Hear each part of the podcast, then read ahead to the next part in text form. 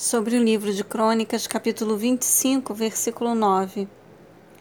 Então Amazias questionou ao homem de Deus: Mas sendo assim, que se fará das três toneladas e meia de prata que paguei pelo serviço dessas tropas treinadas de Israel? Ao que ele prontamente respondeu: Eis que Yahvé, o Senhor, tem muito mais para lhe dar do que toda essa prata. Análise.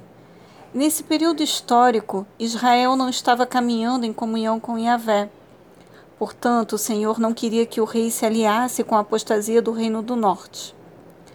Em qualquer época e lugar, Deus conserva pessoas para proclamar sua mensagem de fidelidade, sabedoria e poder.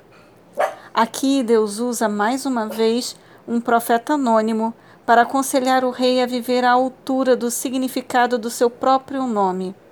Amazias quer dizer força de Avé. É melhor sofrer com Deus do que se alegrar longe do Senhor.